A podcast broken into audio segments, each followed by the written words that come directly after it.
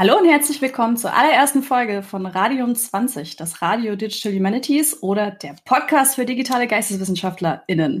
Immer am 20. jedes Monats bekommt ihr hier eine neue Folge zu, dem, zu einem Thema der Digital Humanities. Heute stellen wir euch mal unser Konzept für den Podcast vor, äh, wer daran mitwirkt und wie er zum Leben erwacht ist. Ähm, und erzählen euch mal, was wir in der ersten Staffel so mit euch vorhaben. Damit sind wir auch schon mitten im Thema. Mein Name ist Lisa Kolozzi und ich darf euch meine Co-Hosts Jonathan Geiger, Mareike Schumacher und Patrick Toschka vorstellen. Sagt doch gerne mal was zu euch. Ja, hallo, auch von meiner Seite aus. Ähm, ich bin Jonathan Geiger oder einfach Jonathan. Ähm, ich bin vom Hintergrund her äh, zum einen äh, Informationswissenschaftler, das habe ich an der Hochschule Darmstadt studiert und danach den Master Technikphilosophie, äh, den es meines Wissens nach nur an der TU Darmstadt gibt. Ähm, studiert und habe dann daran ein Promotionsstudium, in dem ich auch immer noch bin, 2016 an der TU angeschlossen. Ähm, Ende 2016 arbeite ich zusätzlich an der Akademie der Wissenschaften und der Literatur in Mainz in der digitalen Akademie, habe hier im Projekt Deutsche Inschriften Online angefangen ähm, und dann 2019, also letztes Jahr, im Projekt Claria angefangen. Das ist ein Infrastrukturprojekt, in dem es darum geht, die beiden virtuellen Forschungsumgebungen Daria.de und Clarin.d in eine Infrastruktur zusammenzuführen vor dem Hintergrund der nationalen Forschungsdateninfrastruktur. Ja, und nebenbei engagiere ich mich noch in, der, äh, in diversen wissenschaftlichen Verbänden, also zum Beispiel im äh, äh, Deutschen Verband für digitale Geisteswissenschaften DHD, da gehen wir später aber auch nochmal darauf ein. Ähm, da habe ich just erst dieses Jahr eine AG mitgegründet mit Rabea Kleimann zur Theorie der Digital Humanities. Ähm, ja, und in der, ähm, in der Deutschen Gesellschaft für Philosophie habe ich auch jetzt jüngst erst eine AG zum Thema philosophische Digitalitätsforschung äh, mitgegründet. Also da äh, passieren verschiedene Dinge und da drücken sich auch schon meine Forschungsinteressen aus.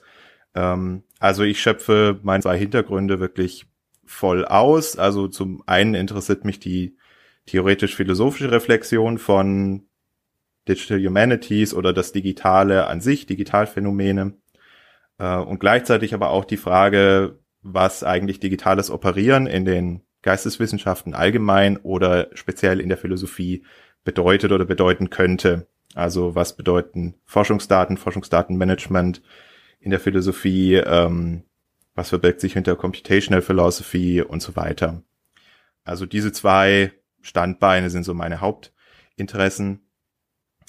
Ähm, ja, genau. Für den, äh, das kann ich vielleicht gerade noch anmerken, für den Podcast erhoffe ich mir ähm, interessante Gesprächspartner und äh, ähm, sehr spannende äh, Interviews bei dem man auch ähm, als Interviewpartner was lernen kann. Äh, und ja, die Hoffnung ist einfach einer interessierten Öffentlichkeit, aber auch Einsteiger in die DH, also Studierende und so weiter und alle, die es noch werden wollen, einen äh, Orientierungspunkt zu bieten ähm, und einfach so ein bisschen dieses ja doch manchmal sehr ähm, ja in der Öffentlichkeit unsichtbare Feld zu öffnen, einen Einblick zu geben. Also ehrlich gesagt, ich wusste bis nach dem Studium nicht, dass es sowas wie DH überhaupt gibt. Ja, das muss ich schon auch ehrlicherweise sagen. Ähm, und da hätte ich mir vielleicht dann auch so einen Podcast in dieser Art gewünscht. Und ja, genau, insgesamt hoffe ich aber auch, dass es uns allen sehr viel Spaß macht. Äh, und damit ähm, übergebe ich das Wort an Mareike. Wer bist du denn, Mareike? Hallo auch von mir. Ich bin Mareike Schumacher. Ähm, einfach Mareike reicht hier natürlich in diesem Zusammenhang. Äh, ich habe tatsächlich auch ganz undigital angefangen und habe äh, Kulturwissenschaften und Wirtschaftspsychologie studiert in äh, Lüneburg und bin dann für den Master der deutschsprachigen Literaturen nach Hamburg gekommen und da eben auch zum ersten Mal dann mit den äh, digitalen Geisteswissenschaften in Kontakt gekommen und inzwischen bin ich äh, oder sitze ich äh, an einer Dissertation die auch ähm, ein Digital Humanities Projekt ist. Das Thema sind äh, Orte und Räume im Roman. Und ich arbeite inzwischen seit ähm, vielen Jahren, also seit 2013 schon, in unterschiedlichen Digital Humanities Projekten in Hamburg halt. Äh, ein Projekt war dabei zu historischen Bilddaten. Dann war ich auch im Daria-Projekt mal äh, angestellt und jetzt bin ich inzwischen bei Vortex. Das ist ein Disseminationsprojekt für digitale Methoden in die traditionellen Geisteswissenschaften und das ist im Prinzip auch das, was mich interessiert, so dieser Brückenschlag zwischen den äh, traditionelleren Herangehensweisen und den digitalen Methoden. Also wie man eben auch mit digitalen Methoden eigentlich so ganz äh, hypothesengeleitete, klassische geisteswissenschaftliche Untersuchungen angehen kann. Mein Interessenschwerpunkt liegt also hauptsächlich bei äh, Distant Reading Methoden, aber eben der Anwendung auf eher traditionellere literaturwissenschaftliche Fragestellungen. Ich beschäftige mich viel auch in meiner Doktorarbeit mit maschinellem Lernen und ähm, stilometrischen Analysen und inhaltlich äh, interessieren mich im Moment Genderfragen sehr, also vor allen Dingen so stereotype Darstellungen in literarischen Texten und dann auch so im, im Verlauf der Jahrhunderte. Das ist im Moment, was mich inhaltlich sehr interessiert. Äh, außerdem habe ich einen eigenen Blog, auch mit einem Podcast, der Lebe lieber literarisch heißt und auf dem ich eben auch über Digital Humanities und Literaturwissenschaften schreibe und auch spreche und auch Tipps gebe für geisteswissenschaftliches Bloggen und das alles im Alleingang. Und deswegen fand ich das so schön, äh, als eben dieses Podcast-Projekt hier aufgekommen ist, also Radio 20, mal mit einem Team äh, einen Podcast angehen zu können und da eben einfach mal gemeinsam ranzugehen und auch aus unterschiedlichen Perspektiven. Also das ist eigentlich so auch meine Haupthoffnung so für diesen Podcast, dass wir es schaffen, halt ganz unterschiedliche Leute aus den digitalen Geisteswissenschaften hier ranzubekommen als Interviewpartner und dann eben auch zeigen zu können, was für ein vielfältiges Feld das eigentlich ist, in dem wir sind. So viel erstmal zu mir. Patrick, wer bist du und wie bist du zu uns gekommen? Mein Name ist Patrick Toschka. Ich habe im Bachelor Germanistik und American Studies studiert, im Anschluss dann äh, den Master Digitale Methodik in Geist- und Kulturwissenschaften in Mainz, ähm, habe dort meine Schwerpunkte auf Semantic Web und Webentwicklung gelegt. Äh, Im Anschluss dann seit 2019 bin ich äh, wissenschaftlicher Mitarbeiter und Promotionsstudent an der Akademie der Wissenschaften und der Literatur in Mainz und arbeite in einer digitalen Briefedition im Kontext von Graphen. Ähm, ich beschäftige mich dort mit der Modellierung von Daten und bin ein sogenannter RSE. RSE bedeutet Research Software Engineer ähm, und äh, arbeite eben an geisteswissenschaftlichen Webanwendungen. Meine Interessen sind Semantic Web und vor allem die Modellierung von komplexen Daten für das Web, unter anderem auch in Graphen. Und damit gebe ich das Wort zurück an Lisa. Vielen Dank an meine Co-Hosts für Ihre Vorstellung. Ähm, wie eingangs schon gesagt, ich bin Lisa Kolozzi, ähm, habe meinen Bachelor in Buchwissenschaft und Kunstgeschichte äh, in, in Mainz gemacht, äh, danach meinen Master in digitale Methodik in den Geistes- und Kulturwissenschaften in Mainz angeschlossen äh, parallel dazu habe ich als äh, studentische Hilfskraft an der Akademie der Wissenschaften und der Literatur in Mainz gearbeitet. Und seit 2019 bin ich wissenschaftliche Mitarbeiterin an der TU in Berlin am Institut für Kunstwissenschaft und historische Urbanistik. Ähm, arbeite dort am Corpus Vitriarum Media Evi. Das ist ein Interakademienprojekt ähm, zwischen der Berlin-Brandenburgischen Akademie der Wissenschaften und der Akademie der Wissenschaften und Literatur in Mainz und promoviere.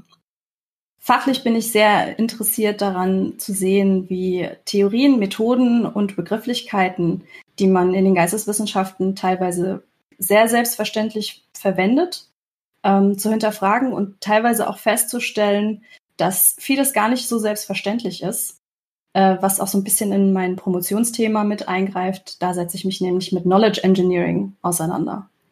Ähm, außerdem finde ich das toll, wie wir jetzt auch schon an unserem fantastischen Team gemerkt haben, ähm, dass wir so breit gestreut sind und so viele fachliche Qualifikationen mitbringen, dass man eigentlich nur dazu lernen kann. Lisa, vielleicht sollten wir den Zuhörerinnen als nächstes erklären, warum unser Podcast Radium 20 heißt, wofür der Name steht, was wir uns dabei gedacht haben äh, und äh, wie das hier mit dem Podcast alles so läuft. Die Geburtsstunde dieses Podcasts war tatsächlich die Digital Humanities im deutschsprachigen Raum Konferenz 2020 im März, wo Jonathan und ich äh, ein bisschen rumgesponnen haben und uns über äh, verschiedene Möglichkeiten des, der Wissenschaftskommunikation unterhalten haben. Und wir beide festgestellt haben, dass wir eigentlich total interessiert sind an diesem Podcast-Format. Dann haben wir auf der DHD, das ist die Kurzform ähm, der Konferenz, ähm, Mareike getroffen, Und weil ja sie jetzt auch schon selbst gesagt hat, dass sie einen äh, eigenen Podcast hat, haben wir sie natürlich ein bisschen gelöchert, wie sie das so alles macht. Ähm, und dann letztendlich haben wir Patrick noch gefragt, ähm, ob er Lust hat, sich daran zu beteiligen. Ähm, schon alleine wegen der Erfahrung, die er mitbringt aus dem Bereich des Campusradios in Mainz. Ja, und man muss natürlich auch dazu sagen, äh, wenn Mareike mir nicht irgendwie ein paar Tage nach der DHD schon eine E-Mail geschrieben hatte, jo, jetzt, was machen wir denn jetzt mit dem Podcast? Was machen wir denn jetzt? Ähm, dann wäre das auch nie so schnell angerollt. Das stimmt. Solche Projekte müssen dann auch einfach schnell umgesetzt werden, sonst bleiben sie in der Schublade. Sag mal, wie sind wir denn nochmal auf diesen Namen gekommen? Ja, der Name. Ähm, glaube, der geht aus meiner Feder hervor, ist schlicht und einfach nur die Abkürzung Radio Digital Humanities. Ähm, aber eben so ein bisschen auch äh, mit dem Wortspiel zu dem Elementradium, deswegen auch das 20 im, im Nachnamen, was sowohl auf äh, jetzt das Gründungsjahr von uns ähm, rekurrieren soll, als auch die äh, der, der Publikationstag im Monat von den Folgen, also immer am 20. des Monats. Und weil es eben so ein bisschen auch den, Ort, den, den Charakter einer Ordnungszahl hat. Ich finde, wir sollten aber nicht unerwähnt lassen, dass Digger auch äh, ganz stark im Kurs war, nämlich digitale Geisteswissenschaften, Digger, aber also wir haben uns dann in der letzten Minute äh, dagegen entschieden. Wir werden noch merken, ob das die richtige oder die falsche Entscheidung war. Weil wir ja auch sagen müssen, dass wir das sehr gendergerecht nicht als Digger bezeichnen wollten, sondern als Digge. Genau, der Digger-Podcast äh, wäre es auch fast geworden. Und so vom Konzept her ähm, hatten wir uns ja äh, auch so ein bisschen verständigt, was ist eigentlich unsere Zielgruppe, äh, an wen wollen wir uns richten. Und ähm, ja, so unser Leitkonzept ist im Prinzip, ähm, dass wir uns wie einer, äh, an so einem Stehtisch auf der, äh, zum Beispiel auf der Konferenz für digitale Geisteswissenschaften, ähm, über Themen aus den Digital Humanities austauschen wollen in so einer lockeren, einsteigerfreundlichen Atmosphäre. Ähm, ja, die, also einfach so lockere ähm, lockere Gespräche bei einem Kaffee und einer Kippe vielleicht. Also nein, Rauchen ist ungesund, nicht bei einer Kippe, nur bei einem Kaffee. Ähm, genau, das ist so die, die Grundkonzeption. Und wir peilen für unsere Podcast-Folgen so ungefähr 30 bis 45 Minuten ein. Wir werden noch sehen, ob das funktionieren wird. Äh, wir, wir, kennen das ja aus den digitalen Geisteswissenschaften, dass man da gerne mal sehr lange ähm, Diskussionen führt. Ähm, ja, wir werden einfach schauen, wie sich das entwickeln wird. Und die Veröffentlichungsfrequenz unseres Podcasts soll einmal im Monat sein. Und äh, genau, wie es der Name sagt, Radio Home 20, wir wollen immer am 20. des Monats veröffentlichen. Einfach, dass ähm, ihr da draußen auch äh, wisst, wann die nächste Folge zu erwarten ist und wir einfach ein festes Muster haben. Feedback von eurer Seite ist natürlich auch jederzeit herzlich willkommen. Ähm, wir haben eine eigene Webseite, äh, die auch in den Show Notes verlinkt ist. Äh, außerdem gibt es einen Twitter-Account, der jetzt auch demnächst online gehen wird der wahrscheinlich schon online ist, bis ihr das hört. Genau, also gebt uns gerne Rückmeldungen, äh, auch ähm, wenn ihr euch mal irgendeinen Interviewpartner wünschen würdet. Äh, also gerne ähm, auch Verbesserungsvorschläge. Das ist ja auch größtenteils Learning by Doing. Äh, genau, also wir sind, wir sind offen für Tipps, Hinweise, Vorschläge und so weiter.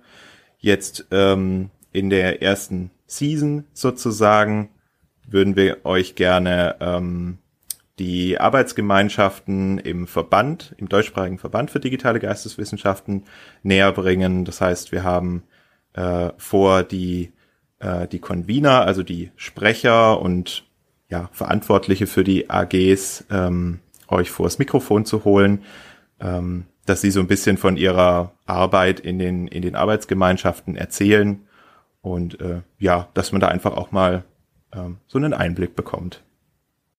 Damit ihr einen etwas besseren Eindruck davon bekommt, was das überhaupt ist oder was diese Arbeitsgemeinschaften überhaupt sind, die wir hier vorstellen wollen und deren Convener wir interviewen wollen, wollen wir euch noch mal kurz sagen, was überhaupt der DHD-Verband ist, also der Verein für digitale Geisteswissenschaften im deutschsprachigen Raum, der sich 2012 äh, gegründet hat auf der großen DH-Konferenz in Hamburg, also der Jahreskonferenz für digitale Geisteswissenschaften weltweit und die war eben 2012 in Hamburg.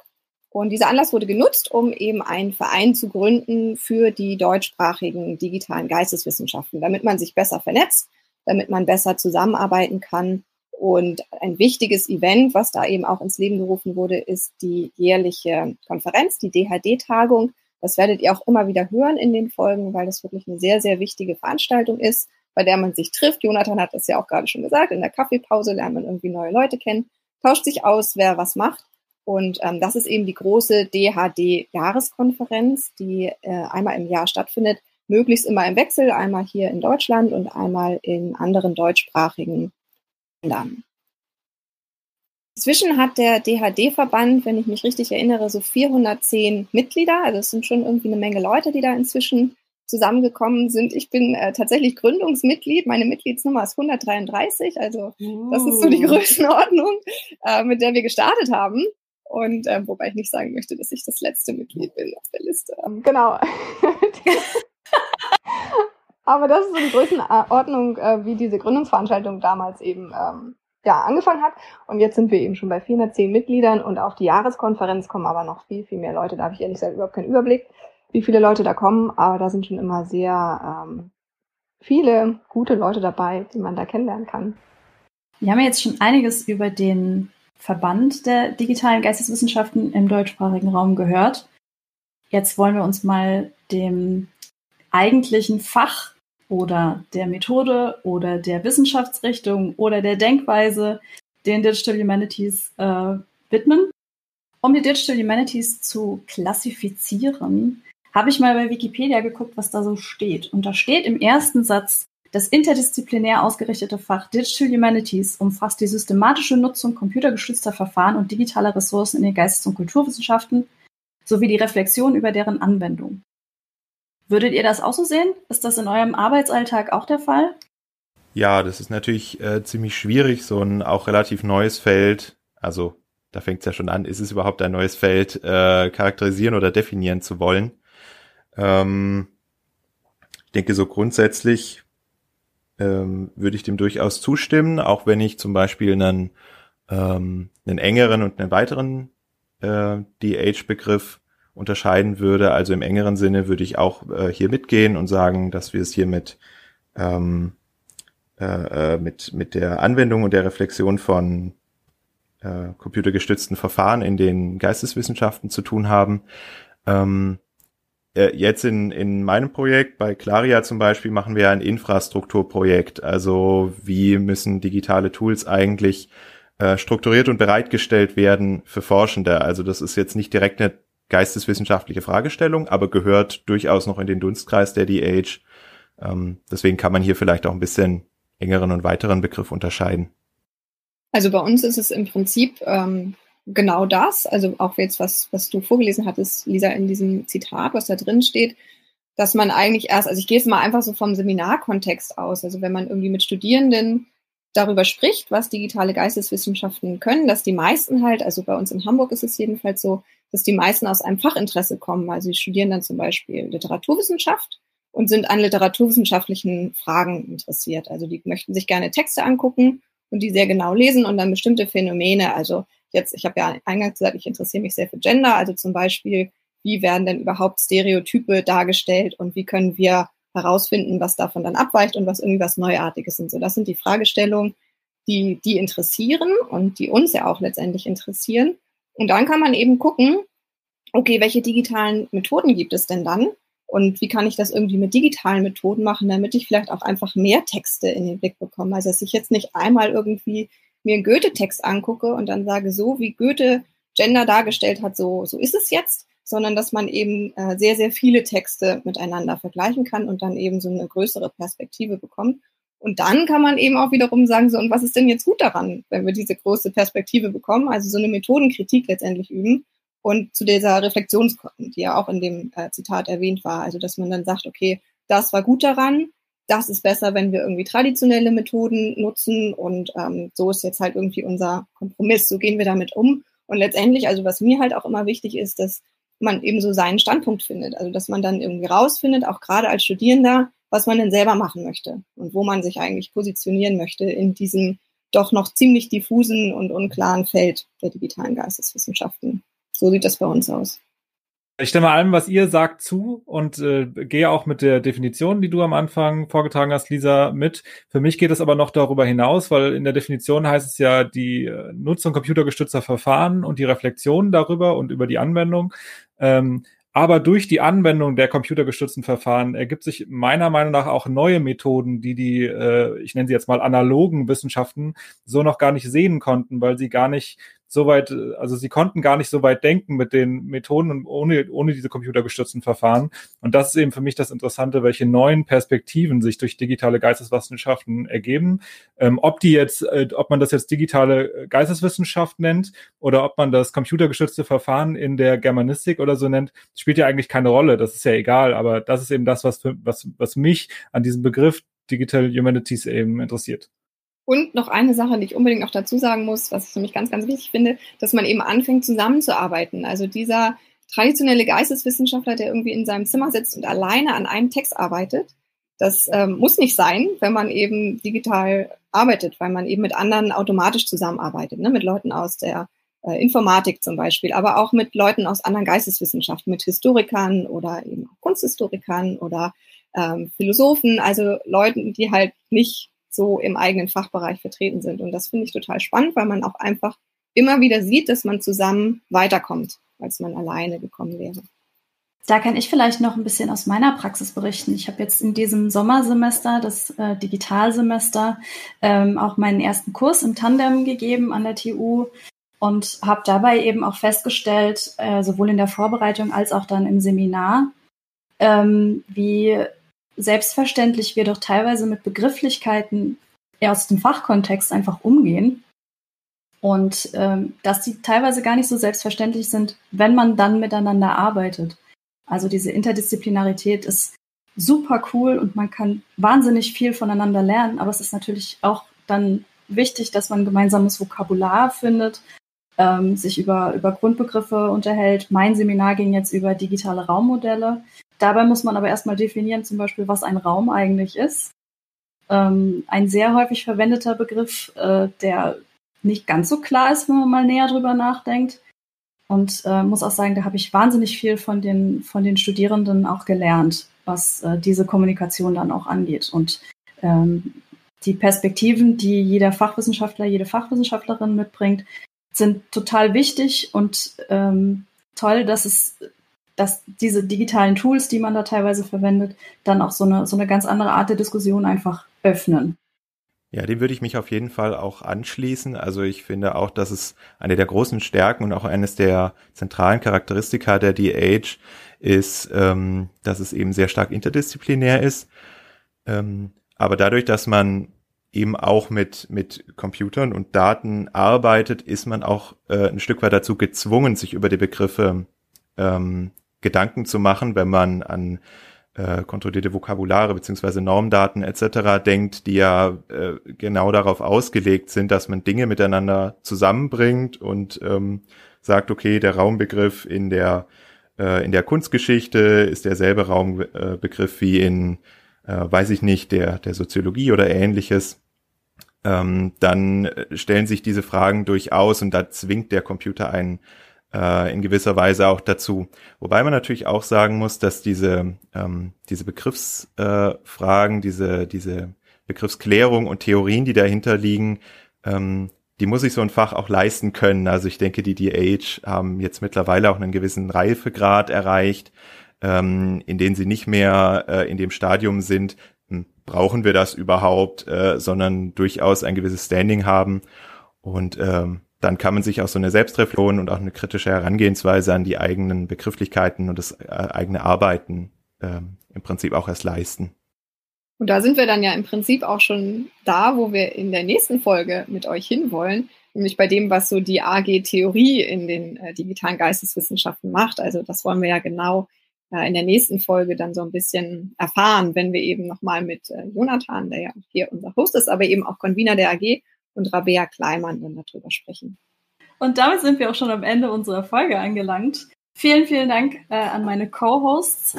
Ähm, ich hoffe, wir konnten euch ein bisschen Lust auf das Thema machen ähm, und ihr schaltet bei der nächsten Folge wieder ein. Ähm, ihr findet uns auf unserer Webseite radium20.de. auf Twitter unter dem äh, selbigen äh, Account-Namen Radium20. Wir hoffen, es hat euch gefallen und ihr schaltet demnächst wieder ein. Und vielen Dank auch an dich, Lisa, und natürlich vielen Dank an unsere Zuhörerinnen und Zuhörer. Danke. Tschüss. Tschüss. Tschüss.